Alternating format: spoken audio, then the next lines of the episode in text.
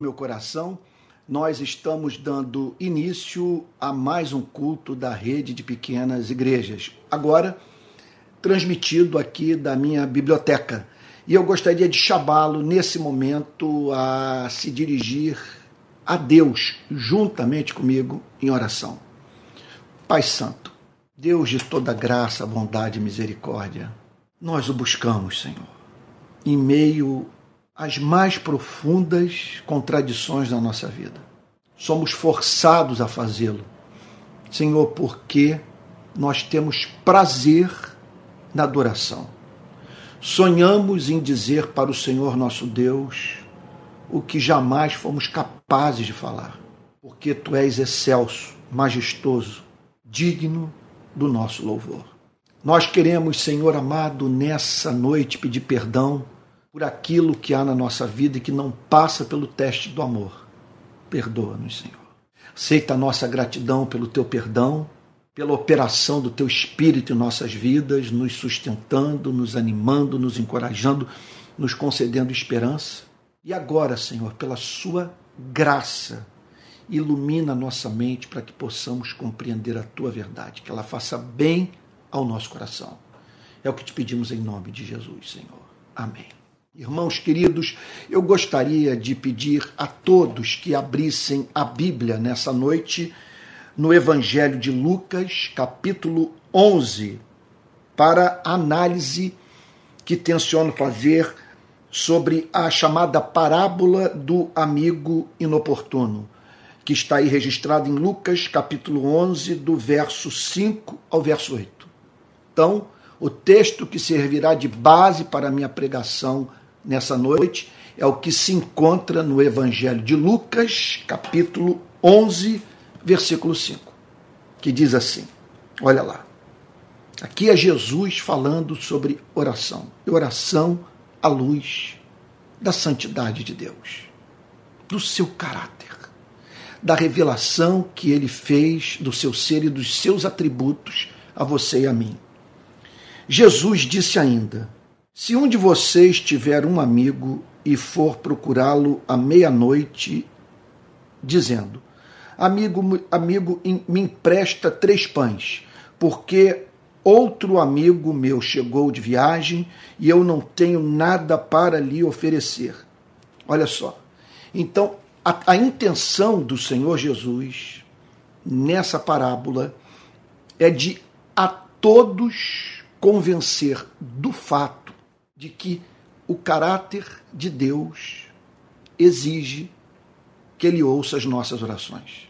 Então, preste atenção no conteúdo dessa parábola. Jesus veio a esse planeta para nos ajudar a conhecer o Criador. Ele foi enviado com a missão precípua de nos convencer do amor de Deus e desfazendo, portanto, qualquer espécie de afirmação teológica que nos faça perder o encanto por aquele que nos criou. Você está entendendo o ponto? Jesus, em suma, veio para este planeta para, para nos ajudar a não confundirmos Deus com o diabo. Então, eis uma obra que o Espírito Santo tensiona levar a cabo na sua e na minha vida convencer a você e a mim que Deus não é o diabo, que ele é doce, que ele é amoroso, que ele é leal, que ele é confiável, que ele cumpre aquilo que pactuou com você e comigo. Portanto, eu estou absolutamente certo, à luz da revelação que Cristo faz do ser e dos atributos de Deus, que conhecer o caráter de Deus e da revelação que Deus faz desse caráter, não duvidar, é a pré-condição para nós termos paz, para termos esperança, para crermos que é impossível Deus não ouvir a nossa oração, que quando nós abrimos a boca e formulamos na presença de Deus a nossa petição, é impossível que ele não ouça a você e a mim. Se não, vejamos. olha só, Jesus disse ainda: se um de vocês tiver um amigo e esse for procurá-lo à meia-noite. Então, veja só, é uma história inventada, então tudo está registrado nessa parábola de modo deliberado. Ele fala, portanto, de dois amigos, de uma autêntica relação de amizade. E repito, deliberadamente, o Senhor Jesus põe nessa parábola uma necessidade que só podia ser atendida por um amigo à meia-noite. Veja, numa comunidade agrícola, na qual as pessoas tinham a, a sua noite de sono regulada pelo pôr do sol e o nascer do sol. Meia-noite era meia-noite mesmo. Então, lá está, portanto, esse companheiro sendo importunado por um amigo no meio da madrugada. Sono profundo, família na cama, porta fechada. E um pedido é feito no meio da noite. Olha só. Um amigo for procurá-lo à meia-noite dizendo: "Amigo, me empresta, me empreste três pães". Mais um elemento que propositalmente o Senhor Jesus inclui nessa parábola. Observe, há uma relação de amizade. Veja só, uma relação de amizade que permite um amigo procurar ao outro à meia-noite. E na intenção de ter uma necessidade básica atendida. Ele está ali em busca do pão. Então, amigo, me empreste três pães, porque um outro amigo, porque outro amigo meu chegou de viagem e não tenho nada para lhe oferecer. Então, é um diálogo baseado no amor, em regras de comportamento norteadas pela fraternidade, pela solidariedade, por aquilo que há de melhor na nossa espécie. Relações de amizade então, um se sente na liberdade de procurar o outro à meia-noite em busca do pão. E isso para atender à necessidade de alguém que lhe era precioso e que, exausto de, da viagem que havia acabado de fazer, chega em casa morto de fome. E, portanto, era profundamente constrangedor. Não apenas do ponto de vista da cultura da época, mas do espírito de amor. Que aquele amigo fosse dormir depois de uma longa viagem com seu estômago vazio. Então, você está observando o quadro que Jesus está pintando, ele está querendo falar sobre oração.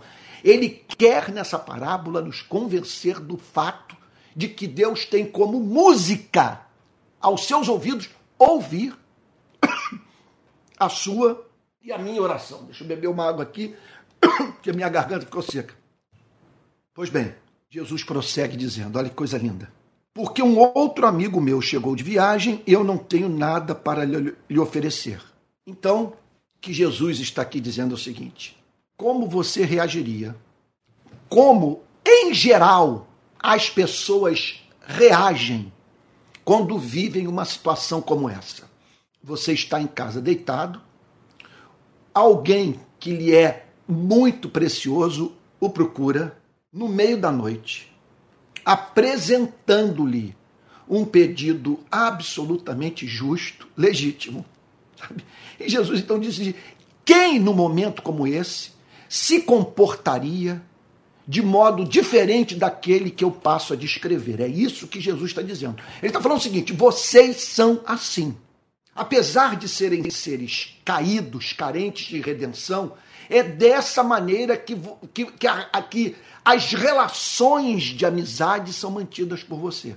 Por, ou, ou, melhor, por vocês. Então vamos prosseguir, que a, a, história é absolutamente encantadora. Ao término dessa parábola, você vai ser acometido daquele sentimento, sabe, de, meu Deus, que, que, que, o, moverá a dizer o seguinte: olha só, é, deixar de orar é desperdício de tempo, é perda de oportunidade. Como que diante de promessas tão excelsas eu posso orar tão pouco? Veja se não é essa a conclusão que nós chegamos depois de entendermos essa parábola. o Senhor Jesus prossegue dizendo: Olha lá, porque outro amigo meu chegou de viagem, eu não tenho nada para lhe oferecer. E se o outro lhe responder lá de dentro: Deixe-me em paz, a porta já está fechada e os meus filhos já e os meus filhos e eu e os meus filhos, perdão, já estamos deitados. Olha só. Jesus está aqui apresentando uma possível, porém improvável resposta. Ele está dizendo o seguinte: não é assim que as coisas funcionam em nossas vidas. Você consegue imaginar um amigo seu o procurando com essa demanda e você, portanto, menosprezando essa relação de amizade, fazendo pouco caso da sua necessidade, o ignorando a ponto de lhe dizer: olha só, deixe-me em paz. Você consegue se imaginar se dirigindo a um amigo seu nesses termos? Deixe-me em paz. Não me importune. Você está sendo inconveniente. Daqui a pouco o sol terá que o sol vai nascer e eu terei que ir para o campo para trabalhar duro.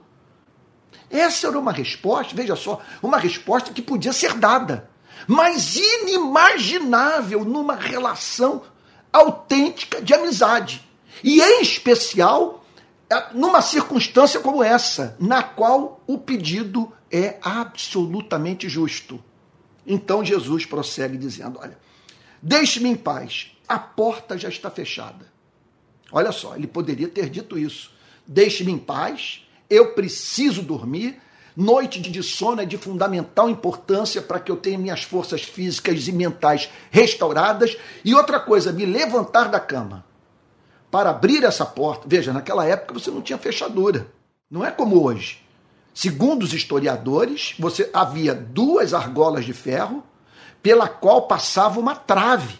Veja só, de maneira que ao acordar e abrir a porta, barulho seria feito que perturbaria o sono de toda a família. Então ele poderia muito bem dizer: Deixe-me em paz, a porta já está fechada e eu e os meus filhos já estamos deitados.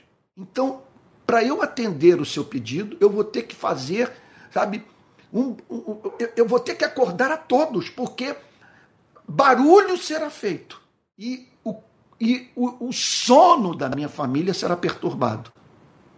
Essa era uma possível resposta.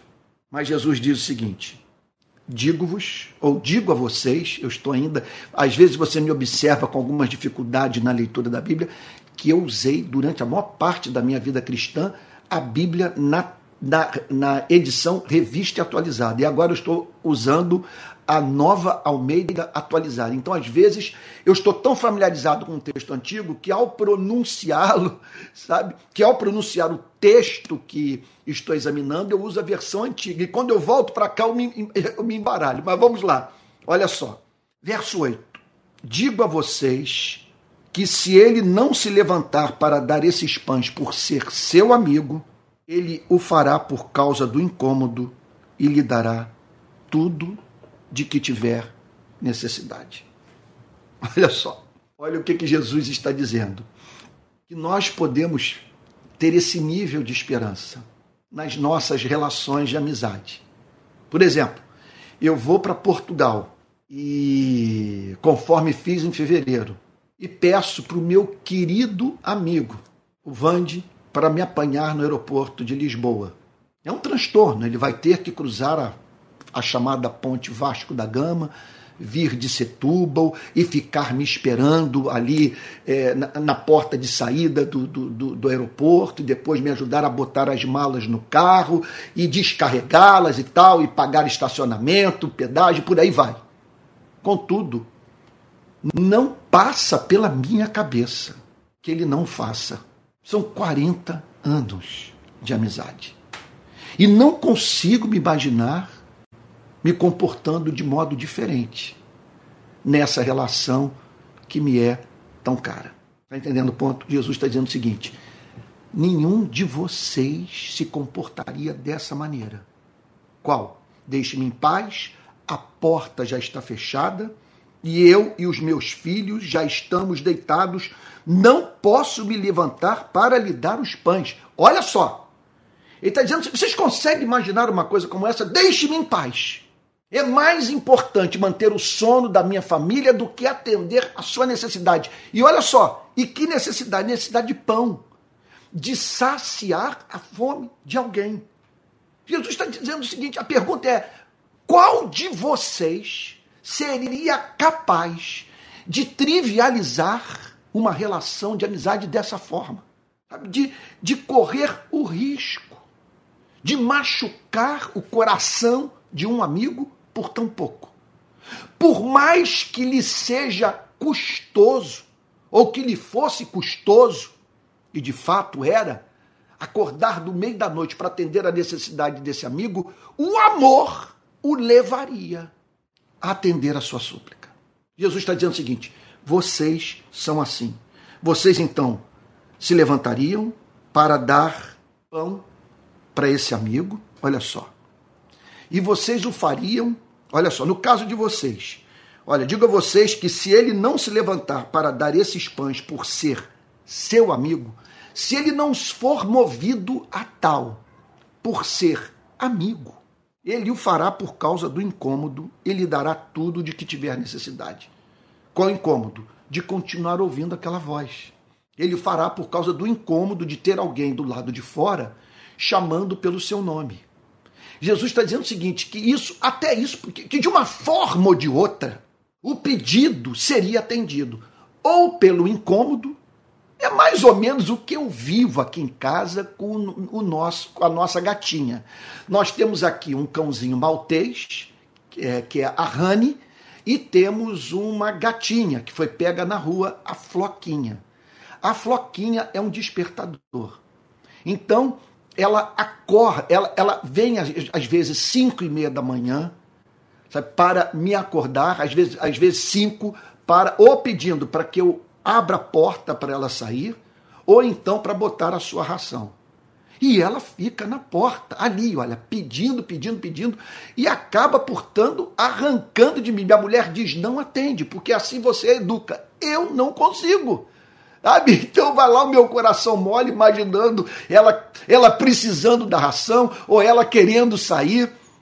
E lá vou eu e acordo, e, e, às vezes cambaleando, cansado, às vezes uma noite que eu, que, eu, que eu fui dormir tarde, fui dormir de madrugada, mas invariavelmente eu pego a ração, abro a porta e às vezes fico esperando ela comer a ração e sair para eu fechar a porta novamente.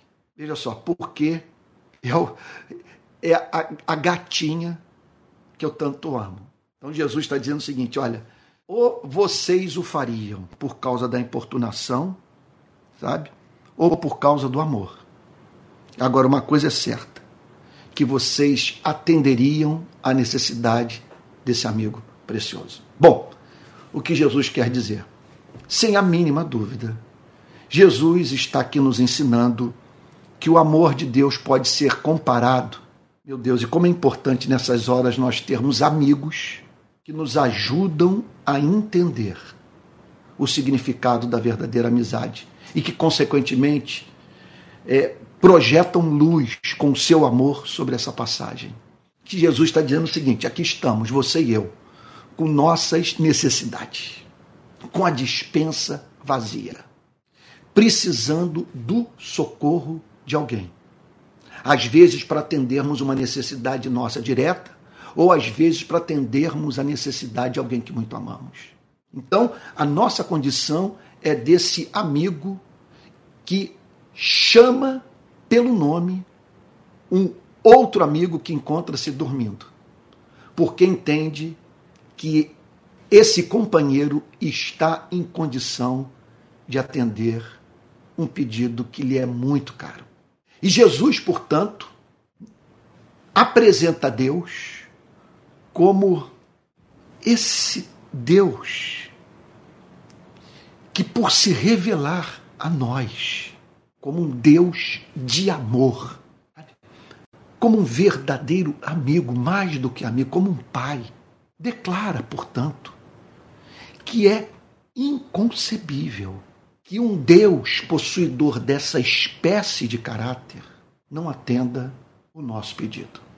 Olha, veja só. Porque ele é legítimo, porque Deus apresenta promessa na sua palavra que haverá de suprir em Cristo Jesus cada uma das nossas necessidades. Porque Deus não dorme. Porque é a nossa súplica não representa importunação para Deus. Essa passagem não está falando sobre perseverança na oração. Veja, embora nós devamos perseverar na, na oração, a meta dessa parábola é nos convencer do fato de que Deus pode ser comparado a esse amigo, que não se sente incomodado por nós quando procuramos, e que haverá de nos dar tudo aquilo que necessitamos para viver. Essa é a grande lição da palavra, da, dessa passagem. Está dizendo, portanto, que ele vai abrir a porta, que ele permitirá que tenhamos acesso à sua dispensa o que Jesus então tensiona com essa parábola é, é, é, é nos, é, é nos convencer do fato de que é um boicote que praticamos contra a nossa própria vida quando deixamos de orar. E aqui, essa passagem não está falando exclusivamente, não está falando sobre ações de graças. Não está falando sobre isso. Essa passagem não está falando aqui sobre louvor, não está falando sobre adoração. Embora, é claro, tudo isso esteja incluído, mas a, o, o, o recado principal dessa passagem, veja só, visa projetar luz, visa projetar luz sobre o tema da petição, daquela, daquela espécie de oração mediante a qual nós aprende, apresentamos a Deus as nossas petições. Porque há várias formas de nós orarmos. Essa oração pode ser uma oração de adoração, que consiste em nós magnificarmos a Deus, exaltarmos a Deus, prestarmos culto a Ele em razão da beleza da sua santidade. Oração de adoração. Essa oração pode ser de confissão. Portanto, nós apresentamos a Ele as nossas imperfeições, pedindo que Ele nos perdoe e transforme o nosso coração naquelas áreas que nos fazem sentir culpados.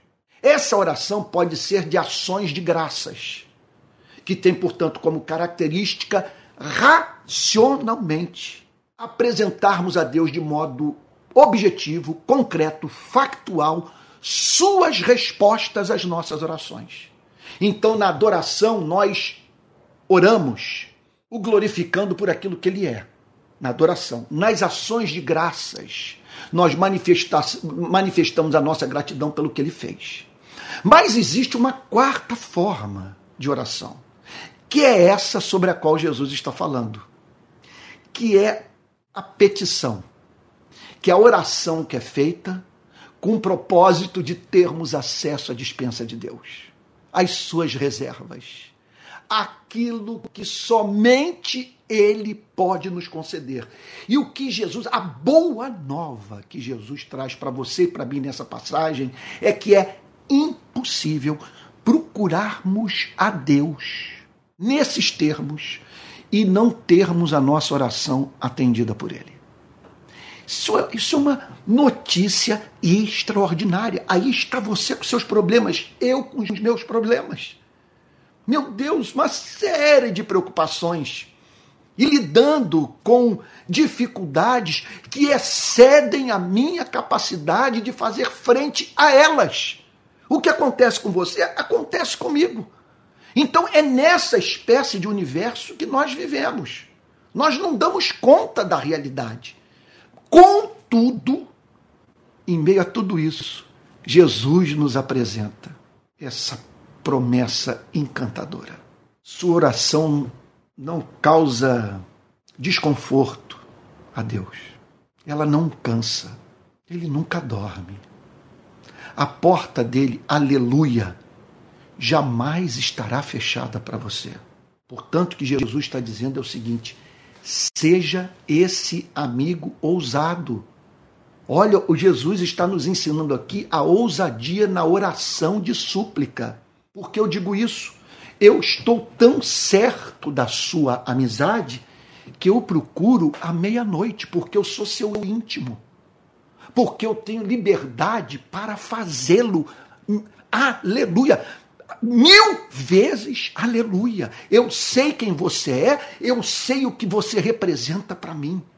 Por isso eu procuro, certo de que a porta será aberta e que eu terei a minha necessidade atendida. Então o que nos resta fazer? Meu amigo, minha amiga, meu irmão, minha irmã, orar, orar. Venha com todos os seus sonhos, de modo despudorado, ousado, confiante. O procure e apresente a ele as suas necessidades, os seus sonhos mais ousados. Fale sobre tudo Submeta, portanto, a Ele os seus projetos de vida. Fale sobre o que o angustia, o que o perturba, o que o torna ansioso. Por quê? Porque o fundamento da vida de oração do discípulo de Cristo é o caráter do Pai. Olha só, e me relacionar com Ele, acreditando que Ele pode me tratar de modo diferente mantendo sua porta fechada, porque a minha oração representa para ele um incômodo, significa desonrá-lo. E eu não tenho motivo para duvidar do caráter do Pai. Vamos orar? Pai Santo, Deus de toda graça, bondade e misericórdia, nós pedimos a Ti nessa noite que o Senhor nos transforme em pessoas de oração. A nossa oração hoje é para que o espírito de oração venha sobre a nossa vida porque ficamos a pensar no quanto deixamos de obter, de realizar, de sonhar, porque não oramos, Senhor. Nós pedimos que nessa noite o nosso coração seja circuncidado, marcado, Senhor, positivamente ferido, Senhor, de modo que nunca mais nos, nos esqueçamos dessa verdade: que o Senhor é Deus que ouve a nossa súplica. Assim nós oramos, Senhor, em nome de Jesus. Amém. E agora está você aí com sua súplica. Apresente-a a Deus hoje, antes de dormir. Fale com Ele. Ah, olha, é, eu quero dizer que esse culto é uma transmissão é, da rede de pequenas igrejas. Todo domingo eu me dedico a esse sonho, sabe? o sonho de espalhar pequenas igrejas pelo território nacional. E pessoas então reunidas nas mais diferentes cidades do Brasil e eu entrando nesses momentos de adoração como o pregador, como aquele que traz a palavra de Deus. Eu quero me dedicar a esse ministério nos próximos anos. Não é mais a minha intenção voltar a trabalhar em igreja presbiteriana. Eu tenho como meta, até dezembro desse ano, sair da igreja presbiteriana do Brasil e me dedicar à rede de pequenas igrejas. E cumprindo essa função, a função agora de pregador tá bom? E pela graça divina, vendo essas, essas pequenas igrejas se organizando de modo que seus membros identifiquem no seio dessas pequenas igrejas aqueles que têm vocação para o cuidado pastoral. É isso. Olha, gente querida, o nosso principal canal de comunicação interna é o nosso Telegram. Então, se você se inscrever no nosso Telegram, você vai saber de tudo que está acontecendo na rede de pequenas igrejas. Olha, nós temos reunião de oração durante a semana, dirigida pelo meu querido filho Pedro, pelo queridíssimo sargento Emerson, nosso irmão amado. Nós temos é, um grupo pequeno que funciona, quer dizer, uma pequena igreja que funciona na casa dos irmãos Manuel, Ricardo e Paula em Niterói. Temos também agora a igreja que funciona na casa da queridíssima Liane, também aqui em Niterói, e tantos outros grupos mais que estão organizados no país. E no Telegram você vai poder saber se tem um grupo na sua cidade ou não. E caso não tenha, pense na possibilidade de você dar, de você dar início a uma pequena igreja. Tá bom? É isso.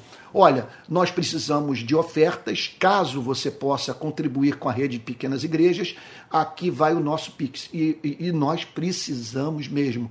Já temos um custo fixo, já temos pessoas que dependem dessas ofertas.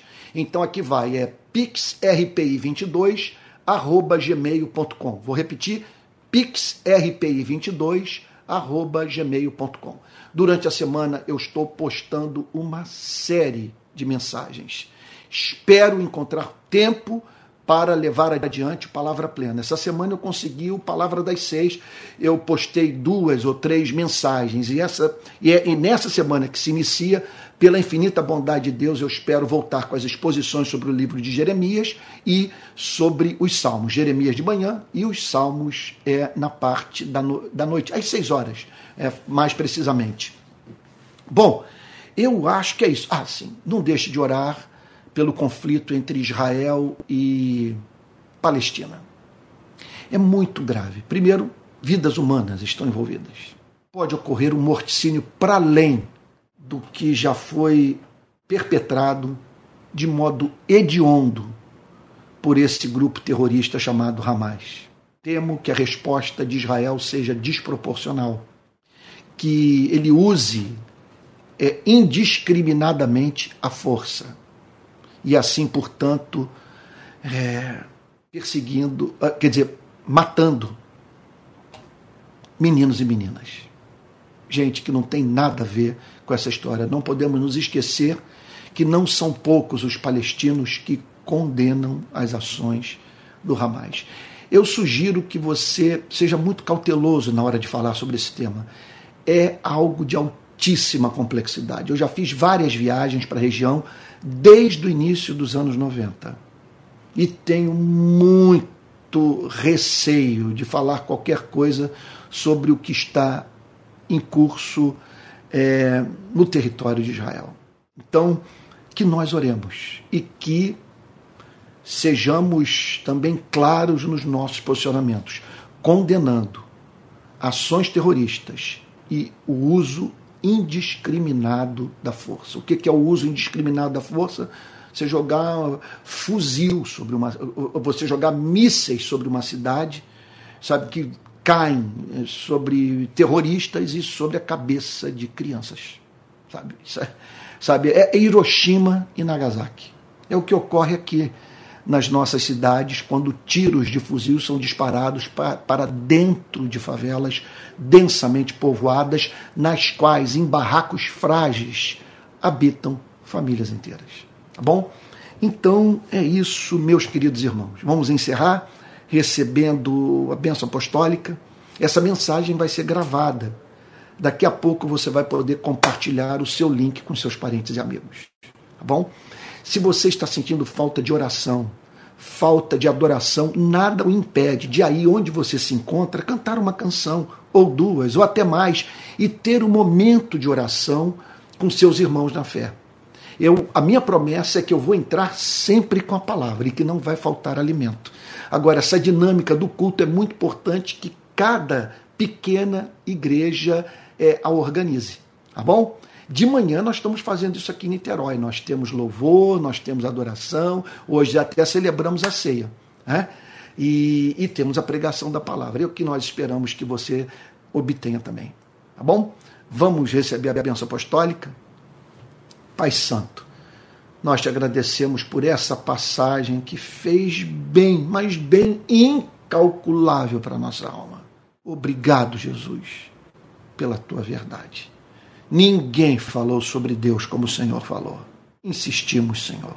Trata-nos segundo a tua graça, perdoando-nos, santificando-nos, Senhor, e usando-nos. E que a graça do nosso Senhor e Salvador Jesus Cristo, o amor de Deus, o eterno Pai, e a comunhão, as consolações, a assistência do Espírito Santo sejam com cada um de vocês, desde agora e para todo sempre. Amém. Fique com Jesus, um bom restante de domingo, uma boa semana, tá bom? E amanhã cedo, se Deus assim permitir, juntos no Palavra Plena. Deus o guarde.